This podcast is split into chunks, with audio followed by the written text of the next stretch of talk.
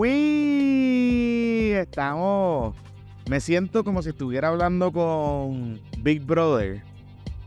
Así como. ¿Te acuerdas Power Rangers? Que salía. Este, ¿Cómo que se llamaba el de Power Rangers? El, el tipo que mandaba a los Power Rangers a hacer las la órdenes. Sir, Sir, no era. Sir, tú, eres más chamaquito que yo. Yo, yo, yo Power Rangers los veía, pero no mucho. No, no. Yo soy más. ¿Y qué tú veías, cabrón? Los Ninja Turtles y He-Man. Esos son los de mí. Esos son los de mí. Claro, tú eres bien mayor. Yo tengo 40 años. Fucking viejo. Sordon. Mira, gracias. Gracias. Todo eso. Sí, me acuerdo. Yo lo veía con mis hermanas. Yo lo veía con mis hermanos. Y teníamos el juego de Sega Genesis. Y a ese juego de Sega Genesis del Power Rangers le dimos pena en casa. Porque podemos jugar los tres a la vez. Sí. Era así, en verdad era bueno. Este, estamos grabando remoto porque Luis está de viaje. Está de viaje, pero está celebrando su cumpleaños, está citando su sobrino y para que Elena la no conozca. Pero le dijimos, te tienes que conectar, cabrón. Así que aquí estoy. Hoy, como no operan, estoy en, el bello estado de Georgia, eh, cerca de Fulton County, donde van a meter preso a Donald Trump. Eh, pero no estoy con el internet de Aronet, así que cualquier falla no es culpa de Aronet, el mejor y más confiable internet de Puerto Rico, es culpa de la porquería de internet que tenemos aquí en esta casa. En verdad no es tan malo, pero no es tan bueno como Aronet. Así que, como siempre te recordamos todos los domingos, este episodio y este podcast es posible al mejor y más confiable Internet de Puerto Rico, el Internet de aeronetpr.com, con más de 20 años sirviendo a la comunidad comercial y residencial puertorriqueña. Aeronet tiene un servicio y una tarifa que va a ajustarse a tus necesidades con Aeronet.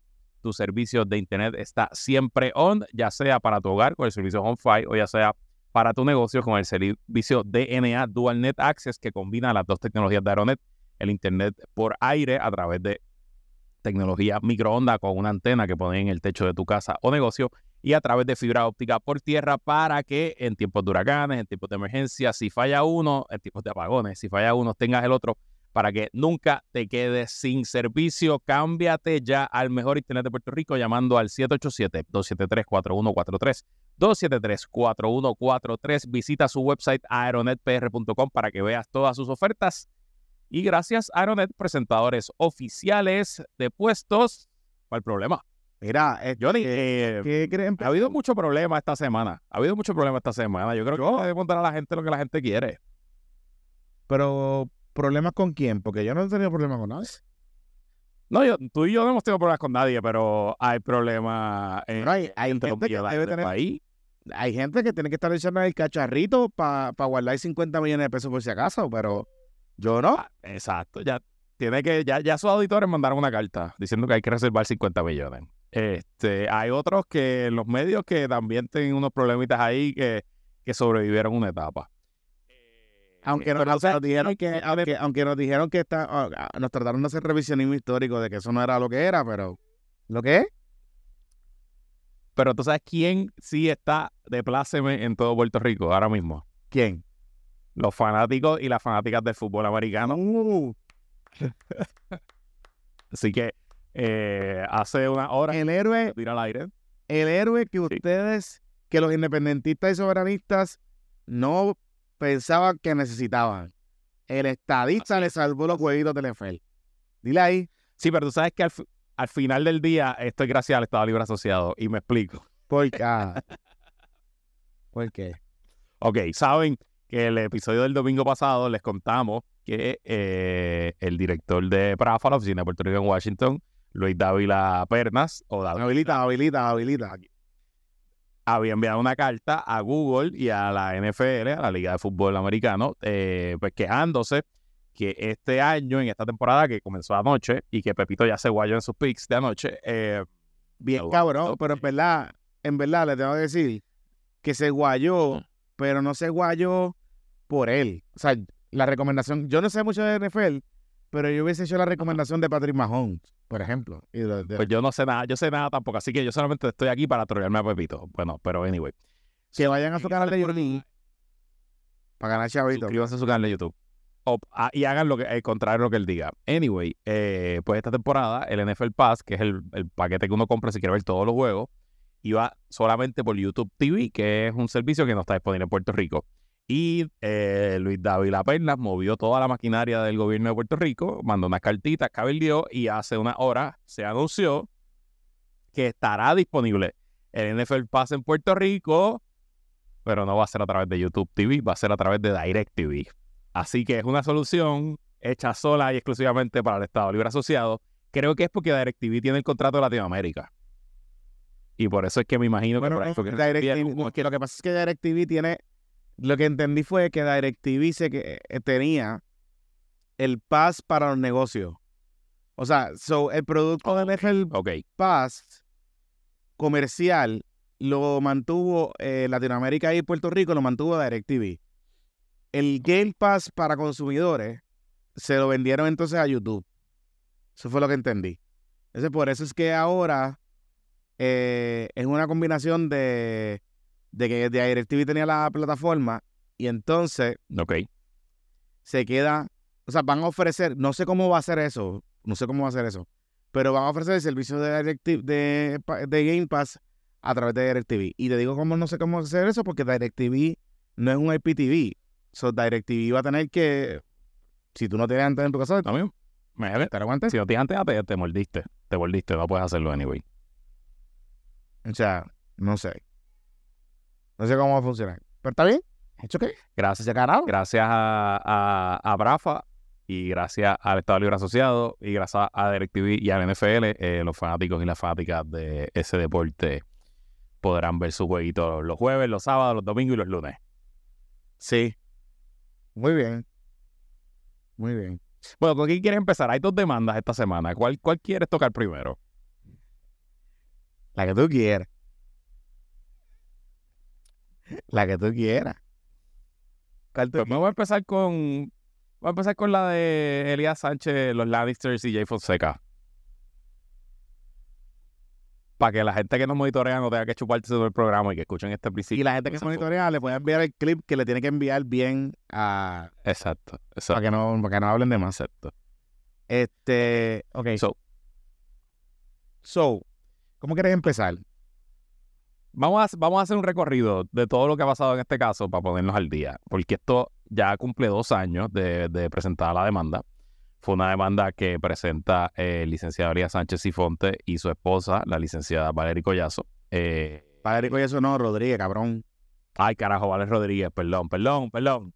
Eh, por difamación, eh, libelo y, otro, y daños contra Jay Fonseca, Jaguar Media, eh, Tony Mojeda, Producciones Tony Mojena, Telemundo y eh, NBC Universal. Este, que son, ¿verdad? Porque esos son hechos que se alega la demanda que ocurrieron cuando Jay todavía estaba en Telemundo, en los en- Cuando le da talento de Telemundo, correcto. Correcto, correcto. Em, la demanda se presentó originalmente en el foro estatal de Florida porque eh, el matrimonio Sifonte eh, Sánchez Rodríguez viven en, en Miami. Y también se presenta allí porque eh, el- la jurisdicción de Florida es de los 50 estados, es la jurisdicción más amigable eh, a este tipo de demandas, porque a través de toda la historia constitucional americana, eh, hay un prejuicio en contra de las demandas por libelo y difamación a la prensa, sobre todo cuando son figuras públicas las que demandan. Pero Florida, poquito a poco, ha ido creando ciertas excepciones y unos espacios más amigables a ese asunto. Y A favor de los, de los agraviados. O sea, de los demás. Exacto, a favor de los demandantes. Correcto. Eh, y tomó dos años en que se decidieran varios issues jurisdiccionales y de competencia, que es esencialmente donde se va a ver el caso. Eh, estoy de memoria, pero entiendo que es, eh, Telemundo y Jay lo primero que hicieron fue que removieron la demanda del Tribunal Estatal en Florida al Tribunal Federal en Florida. Sí, eh, hicieron un removal. Exacto. Eh, y luego de eso lo removieron del Tribunal Federal de Florida al Tribunal Federal en San Juan. Sí. Y eso, ¿verdad? Pues eh, Elías lo peleó, pero perdió todas las veces y al final el caso lo tiene el juez presidente del Tribunal Federal en San Juan, que es el juez Arias Marsuach, eh, que es el juez, ¿verdad? Que, que, que, que va- atiende los asuntos. Y eso es lo, en cuanto a lo procesal la jurisdicción. Ahí todavía no ha, de hecho, el caso todavía no ha entrado en, en temas sustantivos. Aquí todavía no se ha compartido evidencia. Entiendo que ni siquiera a Jay y Telemundo entiendo que ni siquiera han contestado la demanda. Eh, que No ha sido un tema de, de. Por eso, es un tema de desestima, mociones de desestimación. Em, Telemundo y Jay originalmente alegaron que la demanda era poco específica, que no alegaba bien los daños y no cumplía con los estándares particulares de, cómo se llevan este tipo de reclamaciones.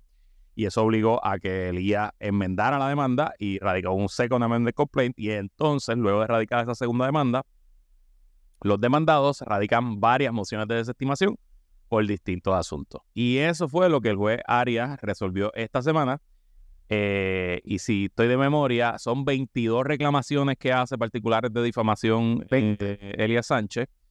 20, ok. Pues de esas 20, eh, el juez acaba de desestimar dos, la sacaron por, completo, que son unas desestimaciones que, que básicamente tenían que ver con cuestiones indirectas, como que porque Valerie alegaba que la estaban difamando, pero el juez determinó, pero es que no estaban hablando de ti, o sea, como que no puede ser indirecto que tú digas, así que esas dos se fueron.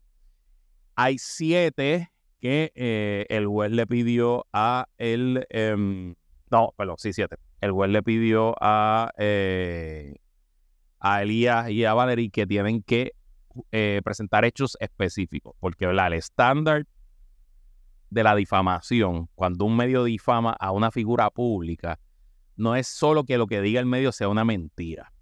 Eso no, eso es parte, obviamente tiene que ser mentira lo que digas para que sea difamación, pero la mentira únicamente no te, no te da derecho como figura pública a demandar. Tú tienes que probar que la mentira eh, incluya también mala fe, intención, que tú sepas que es mentira, pero aún sabiendo que es mentira, usted lo publica para hacer daño y difamar. El caso más mm, clásico de nuestra generación es el caso de la famosa mucama de Sila y el vocero. Sí eh, que a días de las elecciones en el 2020, en el 2000, el vocero publica en portada y hace varios reportajes esa semana antes de las elecciones, diciendo que si la María Calderón tuvo una mucaba, una sirvienta que era abusada en la casa, que, recibía, incluso decía que hasta la golpeaban, y si la demandó y pudo probar varios años más tarde que el vocero sabía que eso era mentira, pero que vamos y publicaron. Así que hay siete que eh, el juez le dijo a, a los demandantes, tienes que darme unas alegaciones claras y evidentes de esa mala fe, porque en la demanda como están hoy no las veo. Y le dio hasta el 20 de septiembre para eso. Y el resto de las alegaciones, que entiendo que son 11, pasan. Eh, entiendo que cumplen esta etapa del procedimiento y entonces pasarían ya a la próxima etapa del, del pleito. Que son las declaraciones las declaraciones juradas, correcto. Y son varias declaraciones, este, de hecho, déjame buscar la nota aquí de... O sea, de hecho, el, punto, ¿verdad? lo más importante, en lo que busca la nota, lo más importante con este caso es que eh, usualmente los medios de comunicación son muy efectivos en ganar en esta etapa. Las mociones de, de estimación para los medios de comunicación son mucho más efectivas y productivas. Lo diferente de este caso es que hay algunas de esas que las eliminaron, pero hay otras que las dejaron y hay otras que están pidiendo más información que el juez no desestimó el caso del todo. El caso se mantiene vivo. Y ese, para el, para Elías y para Valerie, es un big win. Desde el punto de vista de, la intención de ellos de, de reclamar daño, como tal. Exacto, exacto. Eh, y son específicas porque hay una. Hubo varios reportajes donde se decía que Elías Sánchez iba a ser arrestado inminentemente y esa es una de las alegaciones que sobreviven. Este, hay unos reportajes de que había un gran jurado en Nueva York que estaba investigando a Elías Sánchez. Y yo recuerdo que eso salió primero en un periódico de Estados Unidos. No sé si ha sido Bloomberg o Wall Street Journal o algo. Eh, y hay varias más. No sé, no me quiere subir aquí en internet, no sé qué está pasando. Eh, hay, hay una de que decían que el, el, arresto de Elías Sánchez era inminente y que supuestamente había un número de casos y todo. Un Exacto, que había un número de casos en Washington DC, ¿te acuerdas? Algo así era lo que decía el, artículo. Este, y bueno, pues nada, eh, obviamente como este caso se está viendo aquí, ay, curioso, eh, se está viendo aquí, pero se ve bajo la ley de Florida. Porque es un caso por, diversidad de ciudadanía y el juez Arias le toca y interpretar la ley de Florida, que es algo también curioso, una, una cosita interesante de, de cómo es el litigio federal por estos temas.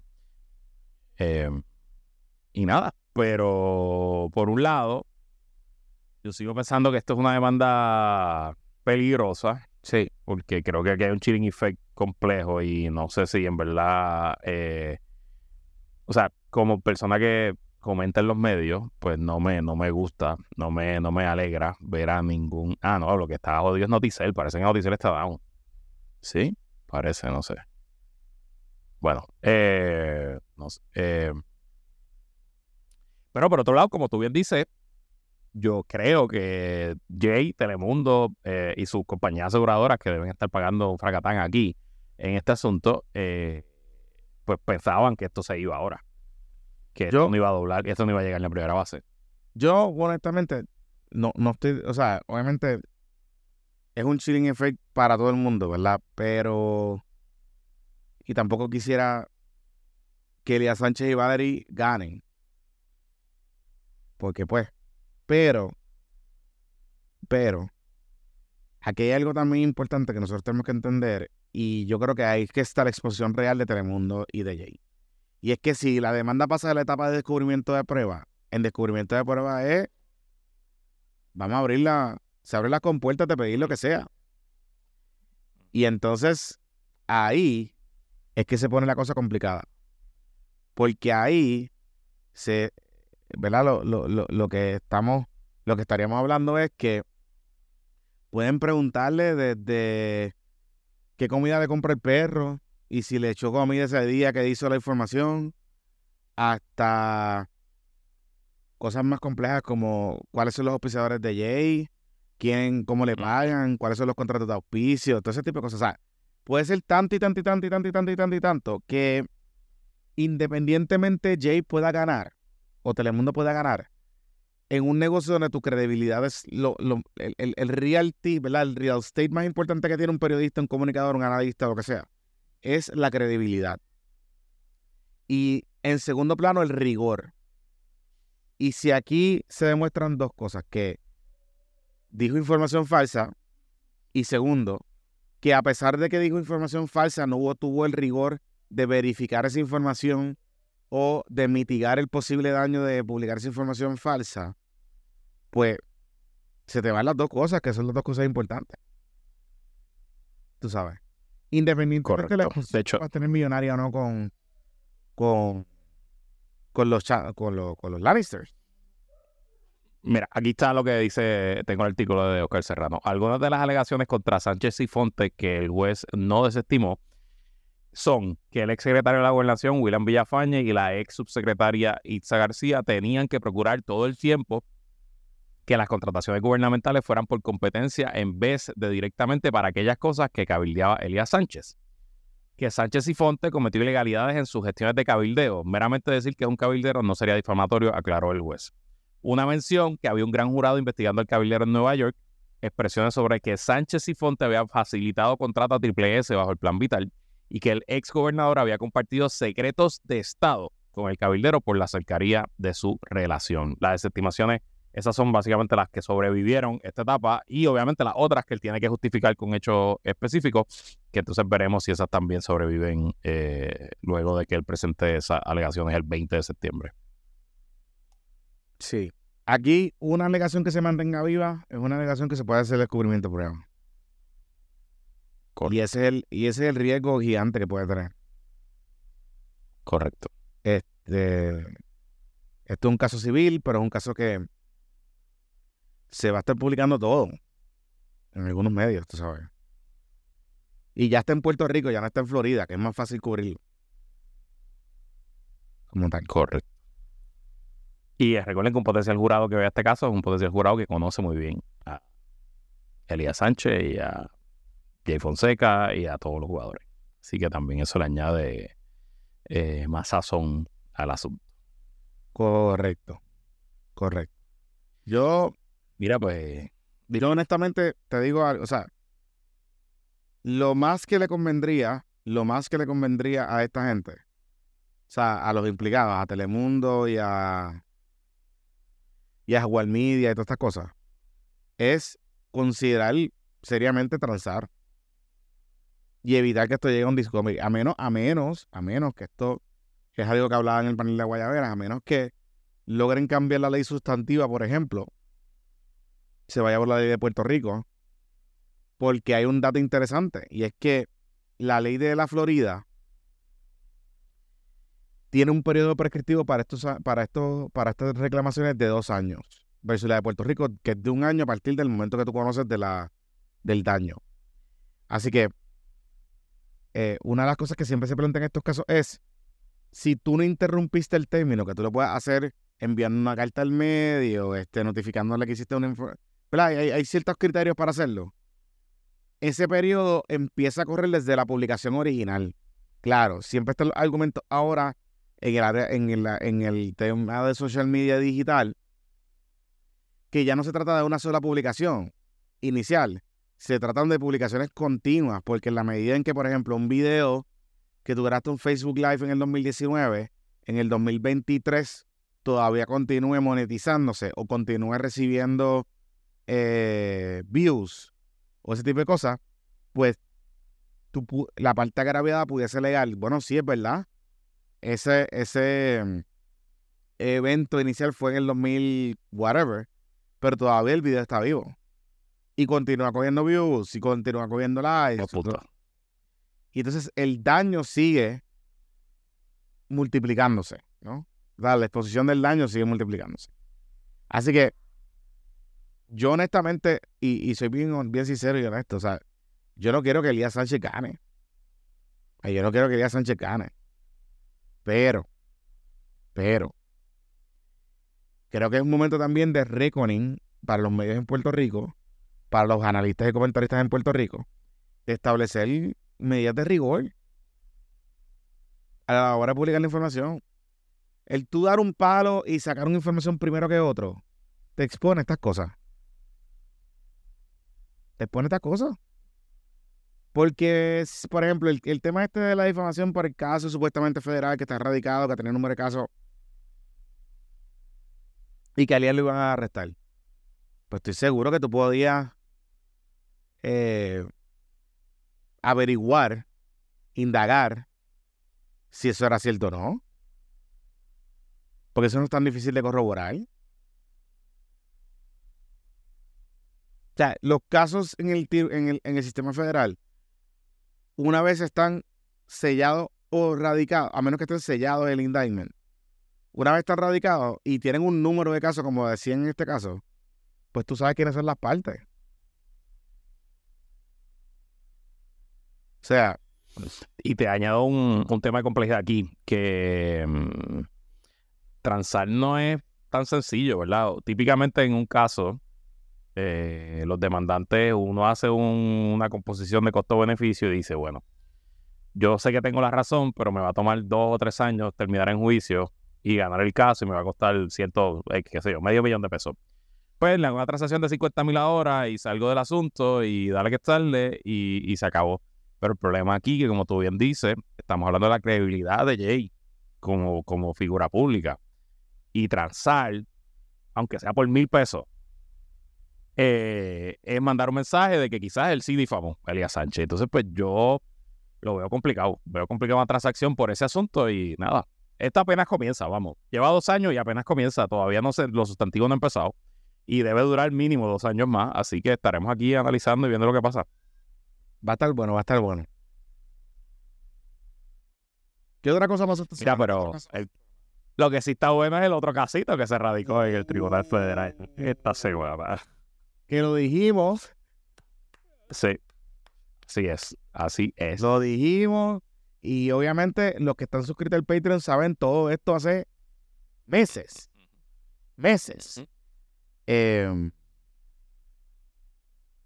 esta semana se demandaron. Se, acabó el amor. Los ricos también lloran. Se acabó el amor público. No, el amor se había acabado privadamente, pero ahora públicamente sabemos que se acabó el amor. Por ejemplo, Paulson confirmó lo que nosotros habíamos dicho porque nadie se atreve a decir lo que nosotros habíamos dicho. Mm. Que Paulson confirmó que lo votaron. Que votaron. Lo votaron. A Fajad, a Fajad Cafar. Con causa. Al señor Fajad. Que lo votaron para el carajo. El, el 31 de julio del 2023. Según expresiones del señor Cedeño Paulson, eh, sobrino del señor John Paulson y quien ahora corre los negocios de Puerto Rico. Corre Paulson PRV, Puerto Rico Ventures. Nada, el miércoles, eh, como a las dos y pico de la tarde, se circuló un comunicado de prensa de parte del señor Fahad Gafar, donde se anunciaba que había presentado una reclamación por daño y por fraude eh, eh, contra el señor John Paulson en el Tribunal Federal, donde reclama 50 millones de dólares. Es una demanda bastante sencilla. Interesantes son los abogados que tiene, como Los abogados de Nogi, los abogados de Nogi. Tiene al señor Tonito Andreu, pero antes de eso tiene a este superabogado de plaintiffs de Puerto Rico, Dios mío, que es el que demandó a un montón de, a los modistas y a los y a las casas que, que ha hecho mucho la carrera demandando a, a UBS y a todo ese corillo, Dios mío. Porque tengo aquí la demanda, a buscar. este, el licenciado Harold Vicente y su hijo, Harold Vicente González, este, son los primeros que firman. Está obviamente Tonito Andreu, está el licenciado Alfredo Pierre y hay un abogado de Nueva York que se llama Martin Russo, que no, no sé quién es. Oye, by the way, la misma semana que Fajad hizo esa demanda, estaba ayer en primera fila en el US Open, allí de tenis en Nueva York. Estaba pasándola bien. Él no está, no está escondido, él se está, él se está figureando y fichureando por ahí. Eh, entonces, la demanda tiene que ver con la compra del dealer Gómez Hermano. Eh, y según alega el señor Gaff, exacto, el de los carros usados, según alega el señor Gaffard, eh, en algún momento en el 2022, Paulson y Gaffard deciden entrar como socio a comprar Gómez Hermano y Fajad aportó 17 millones de dólares, según la demanda, para esa transacción, eh, a cambio de un pagaré, una nota convertible que esencialmente decía que una vez culminada la transacción, Fajad iba a tener el 50% del dealer y Paulson iba a tener otro 50% del dealer. Y lo que aleja Fajad es que a pesar de que esa nota existía y a pesar del acuerdo, pasaron meses luego de la transacción Em, y nunca se le cumplió con el pagaré, nunca se le entregó el 50% de la compañía. Además de la compañía, él tenía como unas comisiones, iba a cobrar un salario, o creo que era un 5% del gross como el presidente o el CEO de la empresa. Él alega que en los dos años que tuvieron los dealers aumentaron las ventas en 100%, etcétera, etcétera. Y que al final del día, pues él dice que eh, Paulson no le cumplió y que fue fraudulenta la transacción y pues lo está demandando por daño. También adelanta en la demanda no, en el comunicado que envía, que es muy probable que demande también a Paulson en el Tribunal Federal de Nueva York por eh, temas relacionados a los hoteles, al San Regis, a la, Concha, al Vanderbilt, todo ese tipo de cosas que son los otros hoteles, ¿verdad?, que administra el grupo Paulson en Puerto Rico.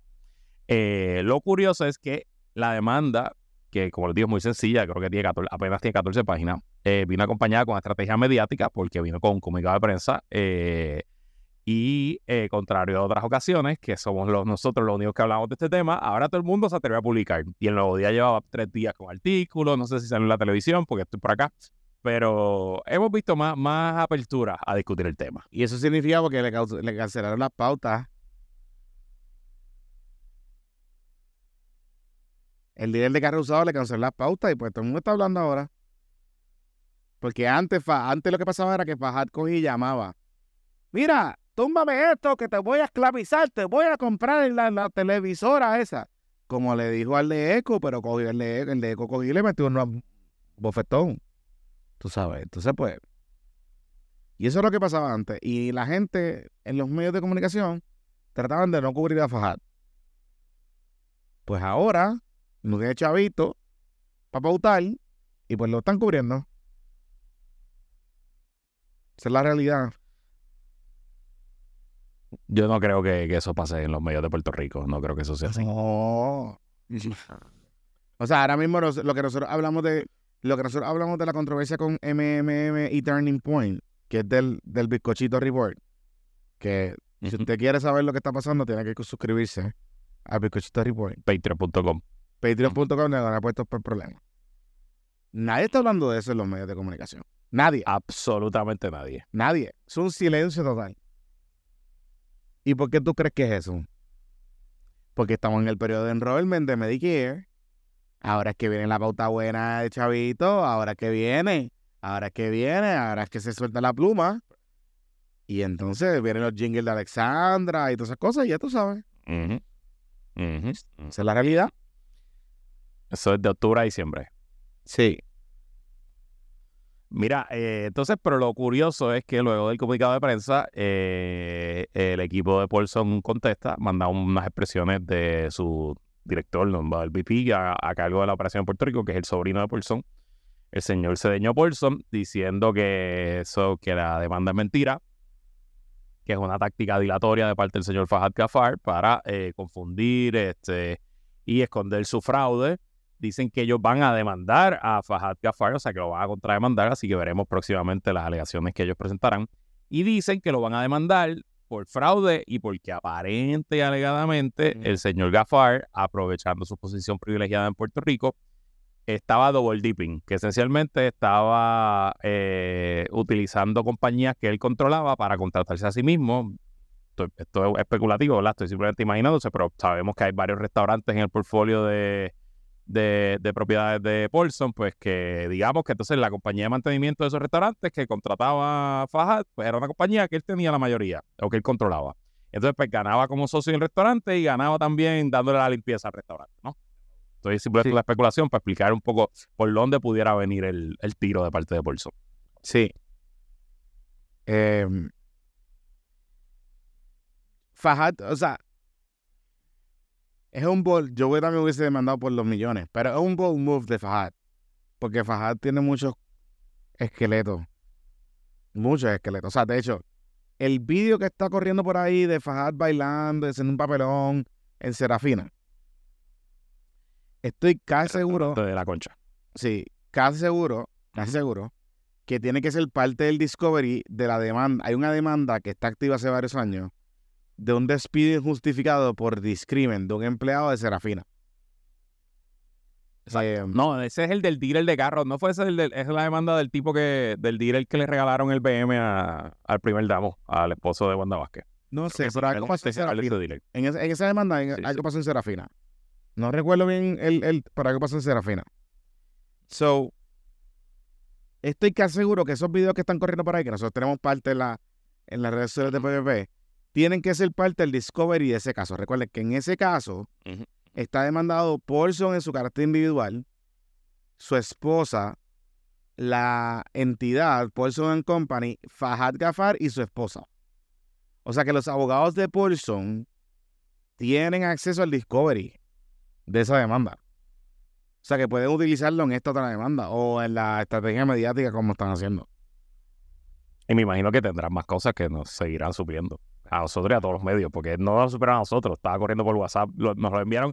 De momento llegó como de tres personas distintas. ajá, ok, ya esto está dando vueltas. Sí. Y es un video que se ve a Fajad bailando en Serafina eh, y restrellando una silla contra el piso, como que rompiendo cosas. Eh, y bien asshole en general. Este, eh, y hay como una mujer bailando y qué sé yo. Así que nada, me imagino que habrá más detrás de eso. Sí, no, y ese video, él empuja también a un gerente del negocio. Sí. Que vamos a ver qué pasa. Vamos a ver qué pasa. Esto es interesante. Yo creo que esa demanda va a estar juicy.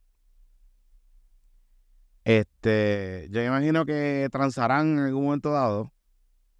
Pero vamos a ver qué pasó.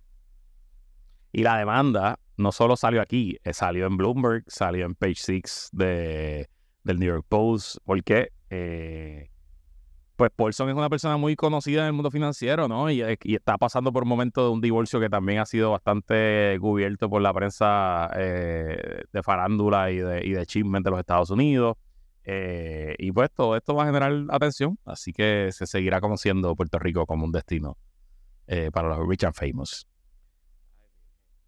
Ahí vamos a ver. Y estaremos aquí, estaremos aquí para analizar todo lo que ocurra y, para que ustedes en el Patreon se enteren antes que nadie.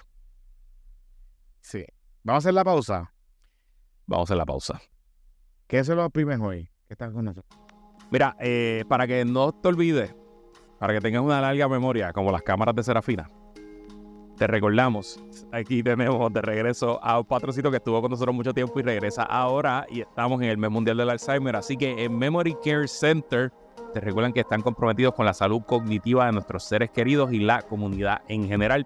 Como parte del mes mundial del Alzheimer, estamos emocionados en ofrecer una oferta exclusiva para todos ustedes durante todo este mes. Escuchen bien, el mes de septiembre, solo para los oyentes de PPP, estamos brindando evaluaciones cognitivas con un 70% de descuento, o sea, a solo 10 dólares.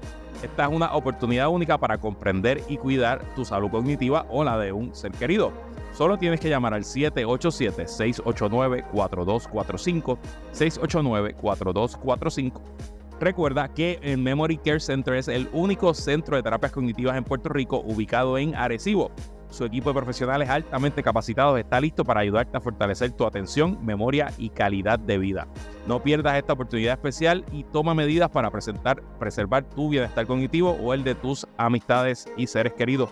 Contáctanos hoy mismo y menciona que lo escucharon en PPP para aprovechar esta oferta de evaluaciones cognitivas a solo 10 dólares. Llama al 787-689-4245, 689-4245 o entra a memorycarecenterpr.com. No dejemos que los olvidos de nuestros seres queridos se conviertan en algo cotidiano. En Memory Care Center lo puedes trabajar, memorycarecenterpr.com. Y este PPP también es traído. Dime, dime. Oye, Luis, y, y- y para la memoria no es memory power.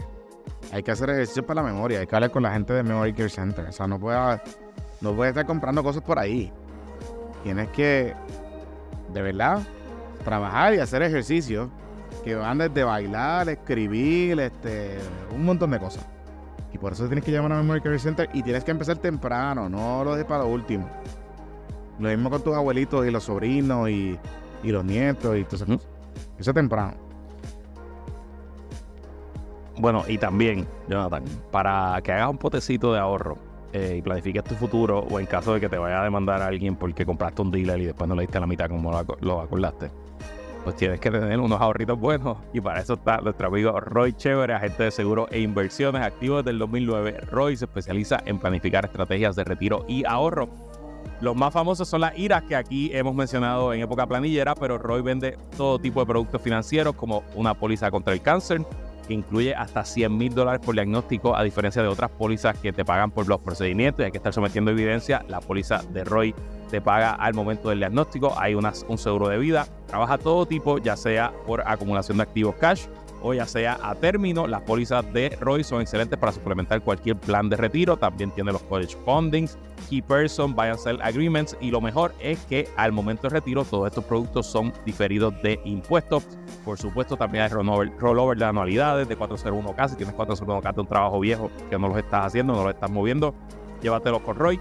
Moviem, él, lo más importante es que él mueve tu dinero a un producto con mayor rendimiento en el mercado y sin cargos por servicio. Comunícate con tu asesor financiero patroncito al 787-209-8441. 209-8441. Búscalo en Instagram como Chévere Financial. Así que ya lo sabes, Roy Chévere, tu asesor financiero patroncito. Mira, qué chévere. Oye, y hablando de, hablando de ahorro, sabemos que en la Florida algo está pasando con los créditos y qué sé yo, porque están denegando, y en Estados Unidos están denegando un montón de préstamos de carro, que eso casi nunca pasa. Casi nunca pasa. Este, y es una historia que nos compartieron recientemente. Se ha disparado la deuda en tarjetas de crédito en Estados Unidos con el tema de la inflación. Está bien alto el tema ese. Así que. ¿Qué?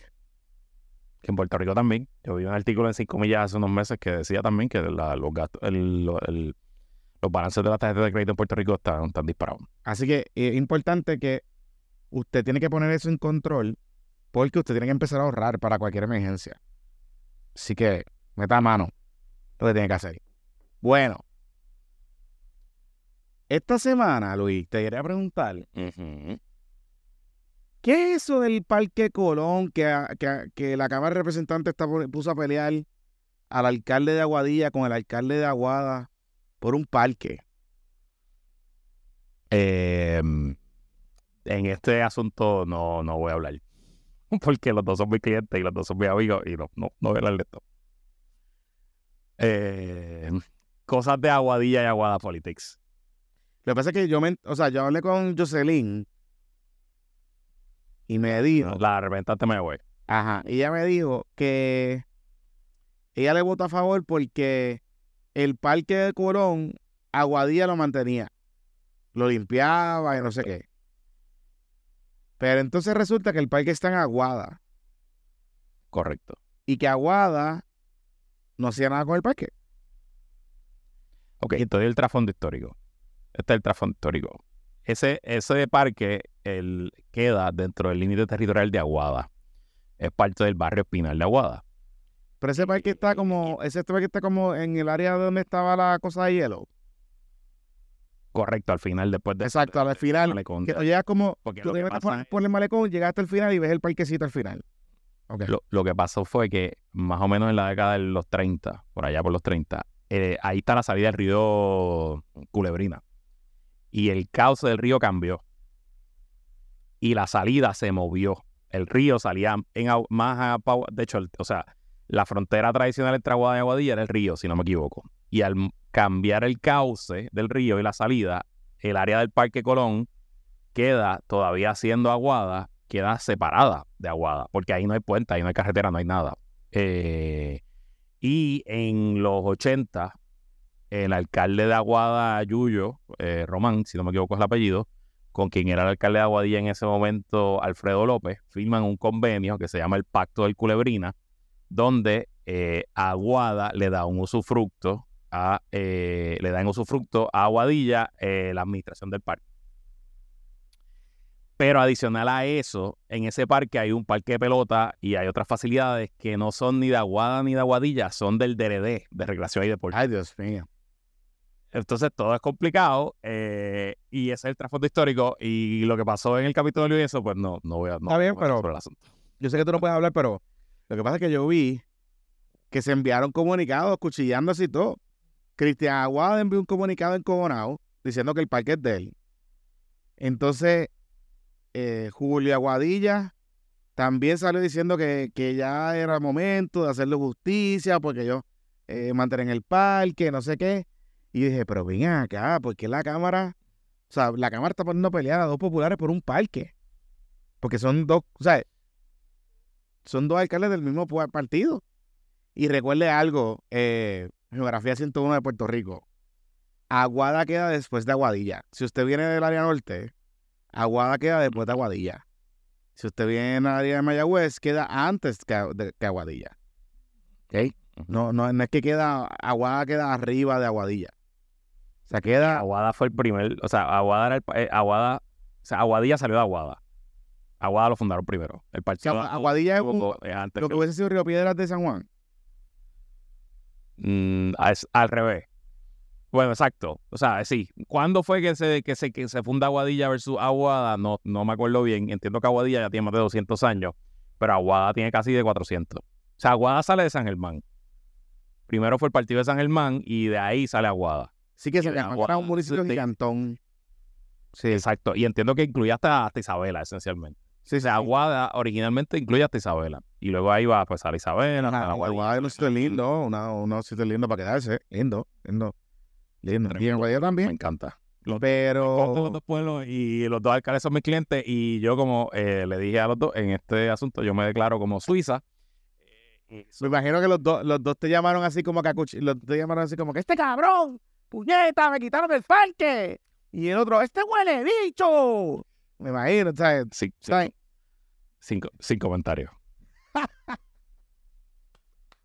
Es que está acá, en verdad, cuando yo vi, yo, yo, o sea, yo lo vi en estos días y fue porque como que salió un comunicado de, de, de Cristian Aguada y decía, ¿qué puñeta está pasando con un parque? ¿Qué- ¿Un parque de qué? O sea, cuando leo el parque dijo, coño, pero es que este parque Corón, yo sé dónde es, estoy en Aguadilla al final. O sea, yo, yo siempre he pensado que ese parque es de Aguadilla, porque yo entro por Aguadilla. Yo me acuerdo, o sea, eso es como tú, es que tú miras ahí, por Aguada tienes que cruzar no puedes llegar por Aguada o sea no, no puedes tienes que cruzar tienes que bajar al pueblo, poquito. pasar la cancha donde juegan los tiburones de Aguadilla, pasar el ice rink. Yo recuerdo haber hecho una actividad en una, una vez, un scouting por una actividad en ese parque. Yo, o sea, no recuerdo, sé, un parque el grande, parque de pelota de se usa para par de el cosas. parque de pelota del Parque Colón el parque de pelota del Parque Colón eh, tiene un dato histórico eh, curioso que fue allí en ese parque que Roberto Clemente dio su última clínica de béisbol eh, en Puerto Rico a niños puertorriqueños, porque dos días después se montó en el avión para Nicaragua y, y donde falleció. O sea que hay una foto, la última foto así de, de- de Clemente en Puerto Rico es ahí, en ese parque de pelota, en el Parque Colón. Y, y nada, cosas que más. cuando ve el comunicado de Cristian Aguada, dijo, cayéndole arriba a, la- a los- a los representantes Y al alcalde decía, ¿qué puñeta pasó aquí? O sea, yo, pensé- yo decía, pero que yo, pe- pero este parque de Aguadilla, o sea, no entiendo cuál es la controversia, si este parque es de Aguadilla, yo siempre he ido a este parque por Aguadilla. Ah, recuerdo haber entrado cuando vivía, cuando estaba el alcalde este, el Penepo, el señor este, el viejo, que de- tenía un sign, bienvenido al Parque Colón, y qué sé yo, con, o sea, no sé. De hecho, yo creo que hay una escuela cerca que yo fui a dar un taller una vez cuando estaba en la escuela de Derecho. Sí. Y, te- y después llevamos a nenes al Parque que es una escuela pública, ah, ahí está Cabe, que es una escuela pública de esta súper buena, eh, que está en ese malecón, y está el- lo que era el Colegio San Carlos, que está cerrado Sí. allí también. Pues nada, sin comentarios. La Cámara de Representantes, pues no a pelear a los populares, que de verdad que Tatito está cabrón. No me extrañaría que esto tenga también que ver con la pelea Tati Bueno, pues. Yo pensaría, porque Cristian Aguada es Cristian Aguada es Jesús Manuel y Julio es. ¿Qué le campaña es eso? ¿Verdad? Y, Luis, y Ah. Julio es Luis Javier. Correcto. Sí. Que Luis Javier está toda la semana dándole, dándonos videos de movimientos pélvicos. Mm, Sí. sí. Hoy lo vi bailando la pelúa, ¿verdad? La pelúa. Esta mañana bailando la pelúa. Sí. en, una escuela. Sí. En una escuela. Mira, eh, hablando del Capitolio, ¿le van a dar un aumento a los jueces, a los legisladores y, a los- y al gobernador? Eso es lo que ente- eh, parece que nuestros amigos parece que se van a poner de acuerdo en algo. Parece que hay una alianza ahí, porque entonces lo que, lo que incluyeron es revisar las tarifas de los, de los legisladores, jueces, que ya se había aprobado algo de los jueces, y también incluyeron como, o sea, como una cosita ahí al gobernador. Correcto. Hay como un brote, están histéricos y no sé qué carajo. La realidad es que cualquier aumento que se vaya a legislar no se puede legislar, o sea, la legislatura no puede legislar sus aumentos y aplicarlos de la vigencia en esta legislatura. No. Tiene que hacerlo prospectivo. O sea, tú tienes que hacerlo prospectivo. O sea, puedes legislar ahora, pero sería para la próxima legislatura que empiece en el 2025. Este, Correcto. o sea, para que juramenten el 2025. Esa era la controversia, ¿te acuerdas? Cuando lo de las dietas y lo que se quitó y qué sé yo, que había legisladores que decían que estaban reinterpretando que eso era un afectarse su salario y que no lo podían, o sea, que lo podían hacer, pero que era iba a ser vigente para la próxima. Pero se administró por, por orden ejecutiva de los presidentes en ese momento y se quitó para cara. Que era, me parece que fue Batia y Pereyó el que todo eso. Este, que ahí fue la gran pelea aquella del hermano Héctor Ferrer, que se fue, que dijo que no le daba los chavos. Yo te voy a decir algo. Yo para los jueces y para los legisladores, eh, no sé, no estoy tan convencido. Pero para el gobernador, sí lo estoy. El gobernador se gana 70 mil dólares. Literalmente. Y se gana eso, se gana eso desde el, entiendo que el último gobernador que se le dio un aumento de salario fue a Hernández Colón en su último cuatrenio, o sea, del Sí. 88 al 92. Y desde ahí para adelante todos los gobernadores han ganado 70 mil dólares. Y yo sé, ¿verdad? Pues obviamente, eh, además de que pues soy familiar de un ex gobernador, eh, pues los gobernadores no pagan casas, ¿verdad? Tienes razón, no pagan comida, cierto, es verdad. Pero 70 mil pesos en el 88 quizás era una buena cantidad, hoy pues no es una cantidad para nada eh, aceptable y un poco lo que hace es que solamente gente con mucho dinero, gente que se endeude puede ser gobernador, porque pues vamos, eh, Pedro Pierluisi ya tiene 60 años, sus hijos son adultos y tuvo una carrera completa, pero si usted es un gobernador de 40 años con dos hijos que van para la universidad, está difícil. O sea, para Gapo, para Gapo se lo hubiese hecho difícil. Se le hizo difícil, claro que se le hizo difícil. Y la primera dama tenía que trabajar. Wilma, Wilma mantuvo a algunos clientes como CPA y, y no hubo ningún issue público con eso, pero recordemos los issues de los clientes que tenía Lucero. De Lucé, de Lucé, que, que cobró un montón. Sí, cobró Mi tía Piti no, no trabajaba, eh, pero pues yo te puedo decir que era complicado, el, el panorama era, era complicado porque ¿verdad? Pues, mi, mi tío nunca ha sido una persona muy, muy adinerada. Eh, Y en menos, esos días, eh, todavía los nenes estaban estudiando, ¿no? Sí, estaban en escuela superior, de los dos. Eh, digo, Gabriel empezó la universidad en segundo año de, de la gobernación de Aníbal, si no me equivoco. Este, y de hecho, Gabriela, que, que estudió en Harvard, entra con ayuda económica y se gana una beca y coge préstamos y como, como cualquier otra. Este, em, Juanqui no, Juanqui, Juanqui se graduó de cuarto año, ya en eh, ya Aníbal había salido de la fortaleza, si no me equivoco. Sí. Este, así que obviamente, pero aquí de nuevo Tatito. Ay, Tatito. Sí. Eh, el issue, ok, el proyecto que se aprobó era del aumento de los jueces. Y los Claro. jueces también son otro- otras figuras que no han cobrado, no han cogido aumento de salario en varias décadas. Y entiendo que era una, o se está aumentando a juez municipal, a, todos los jueces, a los municipales, hasta los jueces del Supremo. Y el Senado aprobó, esto lo lleva cabildeando la jueza presidenta desde ya varios años, desde el cuatreo pasado lo lleva cabildeando. Sí. Y el Senado aprobó la medida con votos PNP y populares, no sé, no sé cómo votaron los demás partidos. Y el proyecto llegaba a la Cámara, yo entendía que ya había un acuerdo que se iba a aprobar en la Cámara. Y Tatito, pues a- a- ahora está cambiando de nuevo el panorama y metiendo, en, juntando en todos lados a los legisladores, a los jueces y al gobernador. Entonces los legisladores ahora mismo no cobran dieta, son legisladores a tiempo completo, el salario base es 73 mil dólares hasta el más que gana, que son los presidentes que ganan 100 mil. A mí me parece que esos son salarios aceptables. Para los legisladores. Sí. volver- sí, yo volvería a ser el legislador a tiempo parcial y que, Y, y dejarle salarios. Y dejarle el mismo salario. Y dejar el mismo salario. Y ya. y que cobren solamente dieta y que cada cual trabaje por su lado. Yo, yo creo que ese sería el mejor, el mejor, el mejor escenario, pero obviamente pues no aparenta, no aparenta haber ambiente ahí. Y obviamente lo que está haciendo Tatito aquí es simplemente juntando todo en una para que todo el mundo se trague eh, la píldora venenosa y digan, bueno, pues si se lo vamos a subir a todo el mundo, se lo subimos a todo el mundo. Y le están dando un regalito a nuestro amigo eh, José Javier Lama y al Movimiento de Ciudadana y a la Alianza Patria, porque esto es el bipartismo corrupto ahí. Se lo están poniendo porque esto debe saber la La alianza buena. La alianza buena. Nacho, o sea, sí, esa- o sea, tiene que saber la mierda. Eh, pero nada, Mira, pero, eh, veremos qué pasa. pero yo, yo te, o sea, hablando, hablando claro. Por ejemplo, el salario del presidente de los Estados Unidos eh, son 400 mil, 400 mil. Creo que sí. 400 mil, no sé qué. Y sube, y sube automáticamente. De hecho, lo que deberían hacer es crear un mecanismo que suba un por ciento cada cuatro años. Sí. Este, Y entonces el salario de el salario del presidente son 400 mil, no sé qué puñeta. Y los congresistas gastos, también aumentan por de- fórmula. Y- ¿Ah? El Congreso también aumenta por fórmula. Y creo que ahora mismo está como en 172 mil.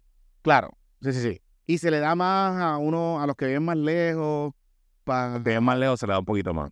los, gallos- los costos de vida, no sé qué puñeta. 174. 174 el salario de un congresista ahora mismo. Sí. Entonces, oye, con ese salario no se puede pagar la- una boda con. Bueno, la cosa es que. eh, Estamos viralitos con eso, viralitos. Pero ajá, dale. bueno, Ajá. yo soy Sumay. Y con 174 mil pesos. Está Hay apretado. que pagar hipoteca y otros gastos. Hay que pagar hipoteca y otros gastos. Está apretado, está apretado. Pero dale, dale, continúa. Anyway, anyway. Nada. La cosa es que eh, al presidente vivir en la Casa Blanca tiene esencialmente es una cuenta de expenses. No es como en Puerto Rico, que se cubren todos los gastos. Hay una cuenta de expenses que no me acuerdo, que los límites son bien altos. Tampoco es que, o sea, tampoco es tan restrictiva, pero eh, hay- tiene una cuenta de expenses. Por ejemplo, Trump no cobraba salario. Pero entonces se le pagaban los living expenses. ¿Verdad? Este, la Y- comida. Va al servicio secreto a alquilarle espacios en, su- en, en Maralago y en, y en sus resorts y le pagaban así como 50 mil pesos al mes el servicio secreto. También, también, también, también. Para que vivieran allí los agentes y eso. O sea, no te olvides. Sí, Y sí, creo que se construyó un helipuerto en par de sitios y cosas así que los pagó el gobierno de Estados Unidos. sí. Pero, pero lo que te quiero decir con esto es que en el caso del gobierno de Puerto Rico, porque el argumento va a ser, ¡ah! ¡Ah! Ellos viven gratis en Fortaleza. Y tienen casa de playa y casa de campo y la pagamos todos. Está bien. Ok. No hay ningún problema. Vamos a ponerle los gastos. Vamos a ver cuánto gastan ellos. O sea, cuánto gasta una familia que vive. O sea, ¿cuánto gastaría Pierre Luisi ahora mismo viviendo en la fortaleza con los gastos de las casas de playa, con los gastos de la casa de campo? Versus, digamos, una familia como la de Agapo, que eran tres, que eran cinco. Ponle. ¿cuánto, el gasto, cuánto, se, cuánto Pipo puede estar gastando? O sea, Pipo bebiendo Blue Label todos los días. Allí en la, en la, en la fortaleza. No llega ni una cuarta parte de lo que le, le deberíamos pagar ese claro. salario. Bueno, y tiene que comprarle comidita a la perra. A la perrita y eso, la comida. Por eso. Y eso, lo- veterinario y that's it. Y Pipo no está casado, o sea, que la que se quede allí, pues, pues está bien, pues, pues cachetearle la cocina y qué sé yo, pero, pero véngase que los gobernadores tienen que gastar en ropa, porque la ropa no se la cubre el gobierno. El laundry, que no se lo cubre el gobierno. No, Este, hay Londres ahí, hay Londres ahí. Hay Londres, en Fortaleza hay Londres. Hay tintorería. Hay un laundry, o sea, que hay un Sí, sastre, Que, lo, que, que la excusa de que los pantalones estén mal no eh, es porque este cabrón no la lleva. No, no, no sé si hay sastre. No sé si hay sastre, pero hay Londres. Hay Pero tintorería. ah, en Londres, o sea, pero no hay sastre para coger ruedas. Sí, sí, sí. porque está cabrón que le paguemos ruedas, sastre a este cabrón y no lo use, puñeta. Está cabrón. Está cabrón. Pero anyway, anyway. A lo que iba con esto es que, y, y si es gobernadora, es peor.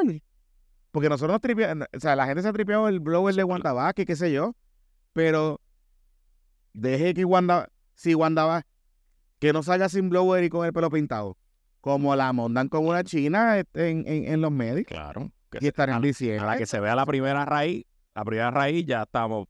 ya estamos montándola diciendo que es una loca, que qué sé yo, ¿verdad? y ahí estarían criticándola todo, Verdad. historia ciudadana, mucho feminismo y muchas cosas, pero las mujeres, las mujeres son maldad, son las primeras que estarían criticando a la gobernadora por, por estar jodida. Así O sea que el verdict aún, si nosotros ¿verdad? queremos hablar de que igualdad y que las mujeres aspiren a estos puestos, el verdict aún es peor para las mujeres, por el gasto que conlleva estar preparada. O sea, el gobernador y la gober- los gobernadores están en el ojo público todos los días, todos los días. Aunque estén de vacaciones, todos los días están en el ojo público, pues tienen que estar bien. Y si usted entiende que 75 mil pesos es un montón, pues yo le hago un cuento. Mira, y te voy a añadir una cosa más. Te voy a añadir una cosa más que el gobernador es el jefe de un. Y, y es el menos que se gana de todos los secretarios. Eso es otra cosa. Porque, o sea, aquí, aquí hay secretarios de agencia, Paquito entre todos los puestos se gana como 240 mil pesos. Claro, cuatro- tres veces lo que se gana su jefe. Eso está cabrón. Es que todos los jefes de agencia, el, el, el más pendejo se gana 100 mil pesos porque ah, se pasó una ley que se establecieron como unos caps en un momento dado y eran como 110, 115 por ahí arriba los salarios de los, de los jefes de agencia. Pues es un montón de dinero. Y nadie está cuestionando que los jefes de agencia se ganan muchos chavos. O sea, o sea, cabrones, Daco, el de Daco se gana sobre 100 mil pesos. Daco. Daco. ¿Tú sabes? es, creo que 105 mil se gana. Los secretarios de gabinete que no tienen eh, otros puestos, creo que empiezan en 105 mil. Mira, Pues yo- viste, mm, ¿viste cuánto se ganó el año pasado Lefran Fortuño este, en el manejo de las bodas? ¿Cuánto se ganó? Ok, tú sabes que Lefran, como chiquiestadista, pues él cobra 90 mil, ese es el salario de chiquiestadista. Y adicional a eso tiene un. Tiene un. Un, expense account de 30 mil dólares, si no me equivoco. Es el, es el número. Eh, pues hoy en el, en el punto .com, no está en la versión impresa, periodista José Delgado, pues nos agarra, eh, no, nos reporta, porque ya, ya Alefran Fortuño y los demás chiquestadistas, excepto Soledad Buxó y Melita Romero, que están peleando esto, radicaron sus informes de ética. Y este, ¿dónde está por aquí? Bendito sea Dios, lo tenía, ahora no lo encuentro. Nada, Lefran nada más se ganó 14 mil pesos el año pasado eh, bodas con la abuela. Así que esencialmente está Pero eso es un montón de chavos. de chiquita. De chi- bueno, sí, se ganó 14.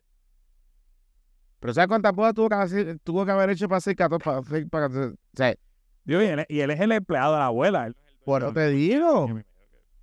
Por eso te digo. Y las bodas con Vivian Fortuño no son baratas. No son baratas. Ella, ella coordinó la boda de Jago. No lo sé. No Pero lo no son sé. baratas. Digo, oye, hablando de eso, ¿viste que Lefran está con Jago? ¿Así? Sí. Ese montón en el Canam, cabrón. Ah, verdad, es que lo subiste, lo subiste a, a nuestras redes. Después que Pipo defienda a la delegación y le defiende a su chavito, mira la cuchilla que le hace nuestro Greg Boricua. Nuestro Greg Boricua era de lo que cabrón que salió. A la verdad que. Mira, aquí está, aquí tengo la historia, aquí tengo la historia. Mira, tengo la historia aquí. Eh, oye, y by the way, Lefranc eh, tiene 50 mil pesitos ahorrados. Eso es una suma más que respetable para una persona de su edad. Mira aquí. En el 2021, esto fue en el 2021, o sea que en el 2021 no sabemos, los ingresos de Lefranc Fortuño sumaron 134.708. Ricky Rosselló se ganó 668 mil, pero Ricky no cobra salario como chiqui estadista. Eh, dice aquí, el resumen financiero de Lefranc Fortuño indica, perdón, 170 mil pesos más o menos se ganó en el 2021. Como, Sí, como promotor le son las madres, porque él está como y está apoyando gente con pellets y todas esas cosas. me imagino, me imagino, me imagino.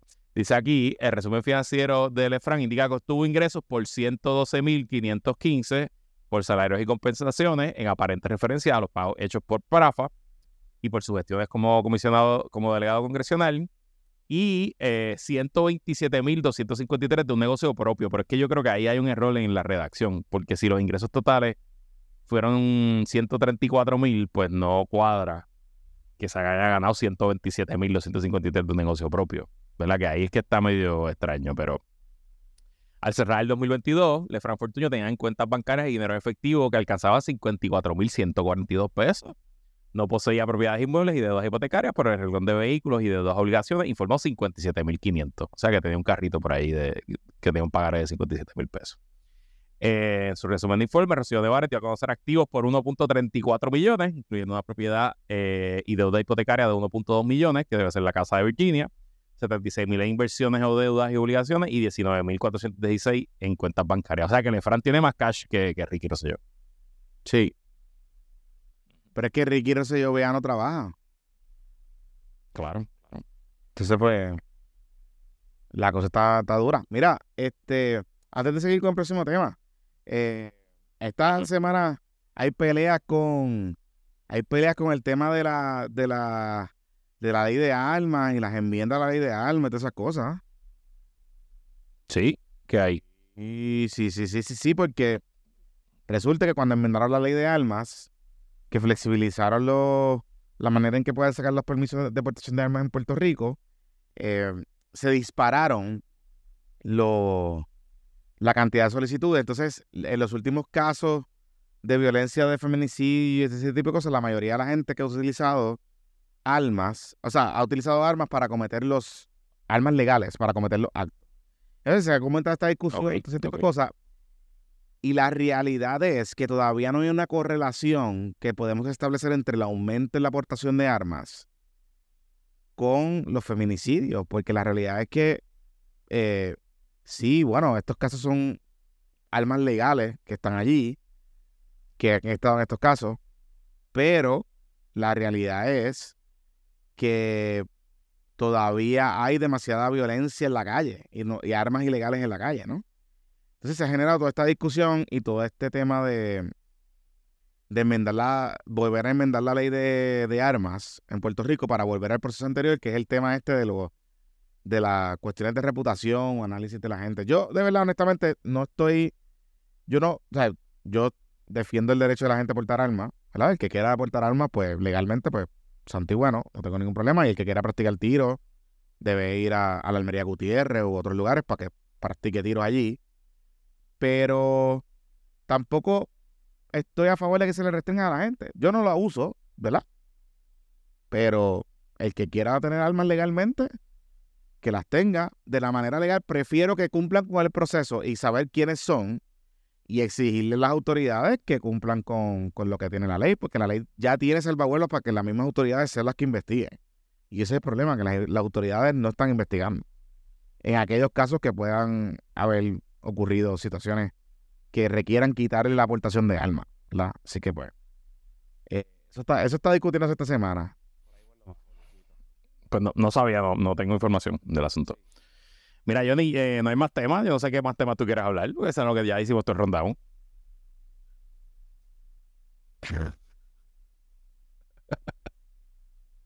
La vida.